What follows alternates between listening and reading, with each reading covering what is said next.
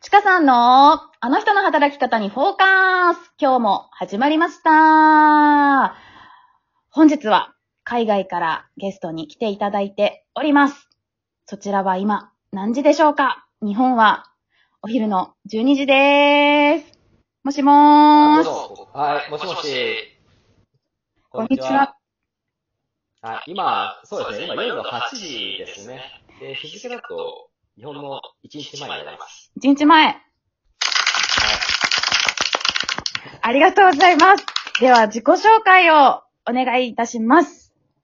はい。はい、えーと、名前は佐藤祐樹と言います。えー、年齢は34歳で、で、カナダ滞在歴が4年、約4年になります。ありがとうございます。今、プログラマーとして仕事をしながら、えー、フリーランスとして、あの、ウェブサービスの開発と、えー、あと、コンサル業をやっています。なるほど。ありがとうございます。じゃあ、多岐にわたるお仕事をされてるっていうことなんですが、今じゃあカナダにいらっしゃるっていうことですよね。はい、そうですね。あの、カナダ、あの、バンクーバーっていうところに住んでいます。えー、バンクーバーってあの、西側ですね。まあ、自国で言うと、えー、ロサンゼルスと同じうーん。ありがとうございます。じゃあ、まあ、いろいろとね、このカナダに行ったきっかけだったりとか、お仕事どんなことしてるのっていうところを聞いていきたいと思います。よろしくお願いいたします、本日は。はい、よろしくお願いします。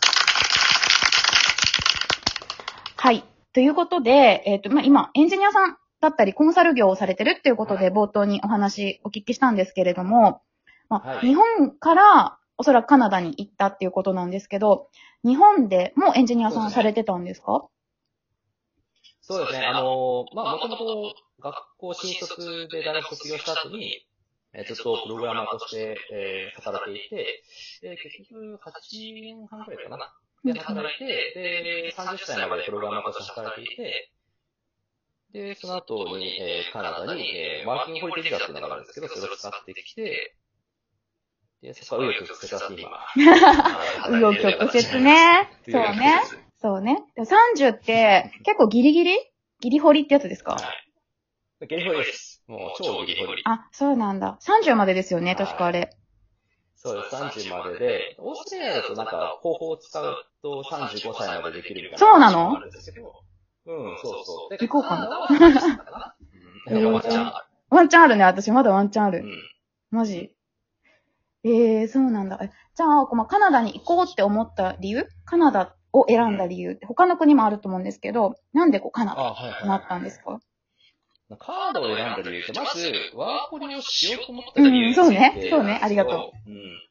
そうそうそう。あの、まあ、なんだろうな、こう、もともと、まあ、プログラマーとしてずっと働いてて、で、まあ、転職とかもしてたんですけど、まあ、なんかこう、結構いい会社がだったんですね。そう、すごい、あの、周りの一緒に働いてるメンバーとかも、あの、まあ、そう、コミュニケーション上手で、うまく働いてたし、残業も少ないってすごくいい会社で、うん。まあ、正直そのまま一生働いてもいいんじゃないかっていうぐらい結構、もうライフワークバランスも取れるそうだったんだ。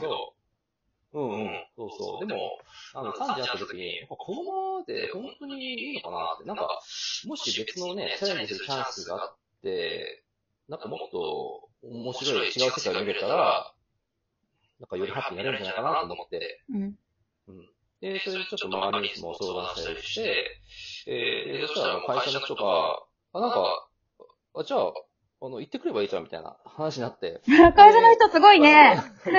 そう、すごい。で、なんか、まあ僕自身も結構まあ、じゃじゃあ行くかも行くかもみたいな話で結構醸し出してたんだけど、うん。なんか、なんだろうな、なんか会社、えっ、と、まあ、ジムの人も、もともと会社のルールで、あの、1年間、こう、休業できないか、休職できないかっていう話を聞いてくれてて、へー。僕が働いてた会社は子会社だったんです。親会社に聞いてくれたんですね、その担当の方が。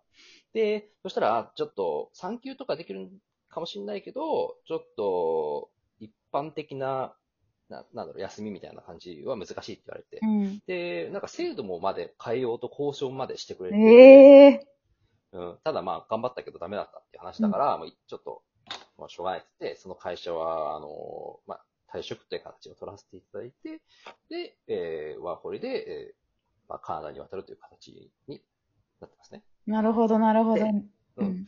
そうそう。で、じゃあだからまあ、もともとその、行くきっかけは、まあ、数字がまず30歳になったっていうことうん。が一つ。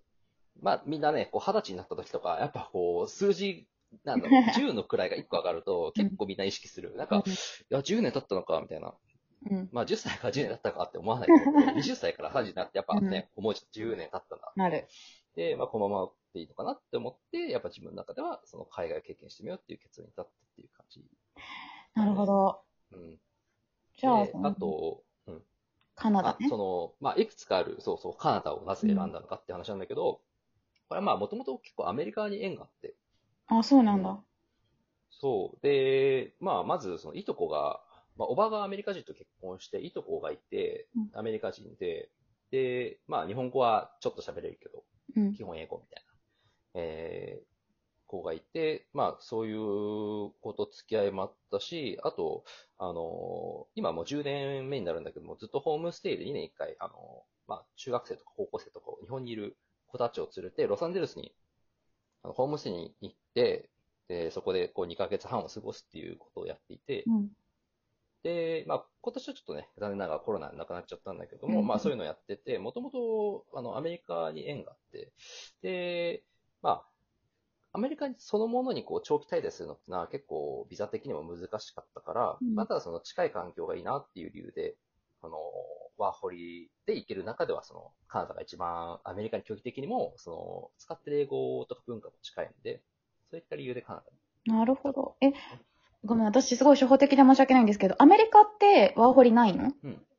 ワーホリない。あ、そうなんだ。ほうそう。なんで、まあ、まあそうね、。ワーホリで、あとどこがあるかな？なんか韓国、オーストラリア、イギリスニュージーランドとかそういうとこだよね。そうか。なるほど、そうなんだ。韓国、韓国、そうか。台湾とかか。韓国も確かあったかなああると思う台湾もあるかも。うん。ほう、なるほど、なるほど。じゃあ、それで、まあ、近くの環境に入れるっていうのと、まあ、英語の、その、まあ、鉛とかってこと？もあ、うん。カナダがいいなっていう。そうだね。まあやっぱ使ってる英語が近い方が、なんかこう、いいかなっていう。うーん。なんか馴染みやすい、そのカナダの英語の、なんだろう、鉛というか発音というか、を身につけていた方が、まあその、アメリカにいる友達と話すときもよりスムーズかなと。なるほど、すごい。いろいろじゃあ今後その話す自分の英語うんも、のことも見据えた上でカナダを選ばれたってことなんですね。そうですね。ほう。ありがとうございます。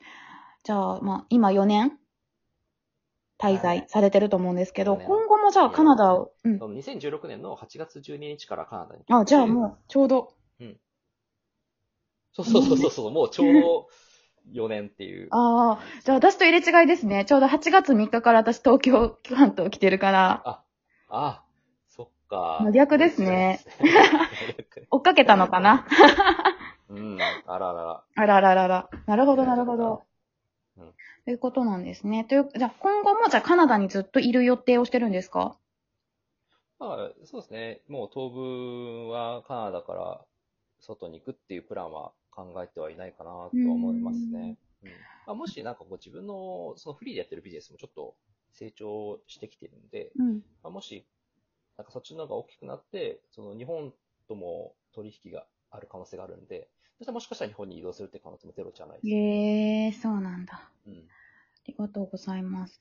が今ね、こう、多分聞いてる人たちって、その、ゆうきくんの、その、ツイッターのフォロワーさんとかって、海外行きたいなって思ってる人とかたくさんいると思うんですけど、こう、ご自身を動かしたきっかけって、さっきも言ってた通り、30になってなんかちょっと変わりたいみたいなところがあったと思うんですけど、こう、皆さんにお伝えできるようなことってありますか、お伝えししたら、この人が後押しされるんじゃないかみたいな言葉があればなと思うんですけど、そその海外にこう、まあ、ちょっと行きたいけど、ちょっとまだ迷ってるみたいな人へってこと？そうん。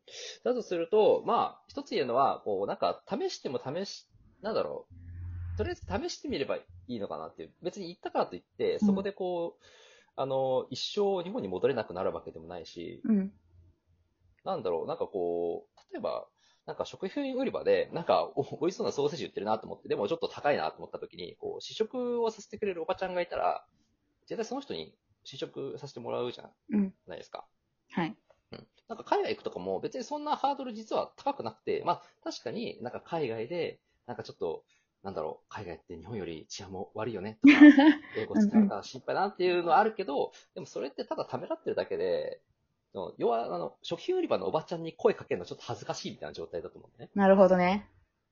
う。うんんでも実際でもちょっと、そのウインナーを一度食べさせてもらったら、あ、なんか、こうあうまいじゃん、これ、これだけ、なんだ、お金払う価値あるから、なるかもしれないし、なんか、あ、やっぱちょっとなんか、値段ほどじゃなかったなと思って、うんやめてますってなるかもしれないし、でもそれ、その程度だと思うんだよな。だから、うんその、自分の中でこう本当に不安に思ってることが、そのそれほどこう、自分の人生を大きく左右しない、なリスクになることじゃなかったら、もう踏み出してしまえばいいのかなって、僕は思います。とりあえず行ってみろよってことだね。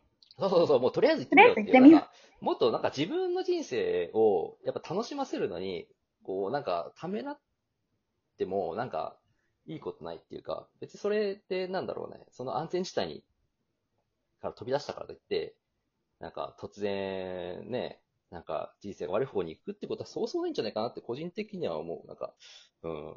なるほど。まあ逆にその仕事を、例えば辞めてから海外に行って戻ってから就職できないかもとか、うんうんそういうことに心配してるんだったら、それはこうなんか、なんだろうな、こう準備、準備のやり方とかいろいろあると思うけど、まあ、例えばその技術職の人からだったら、やっぱこう自分の技術技術をこう、なんだろう、こうアピールできる成果物を用意しておく、人に見せられるものを用意してうおくとか、ん。でそこで蓄積していくってことだ。ね。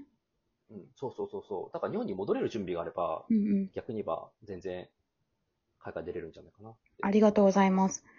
ちょっとね、はい。たくさん話してしまって、うん、11分も話しました。ありがとうございます。あはい、ということで、次回にまた続きたいと思いますので、本日はゆうきさんありがとうございました。どうもありがとうございました。はーい。ではでは失礼します。バイバイ。はーい、バイバイ。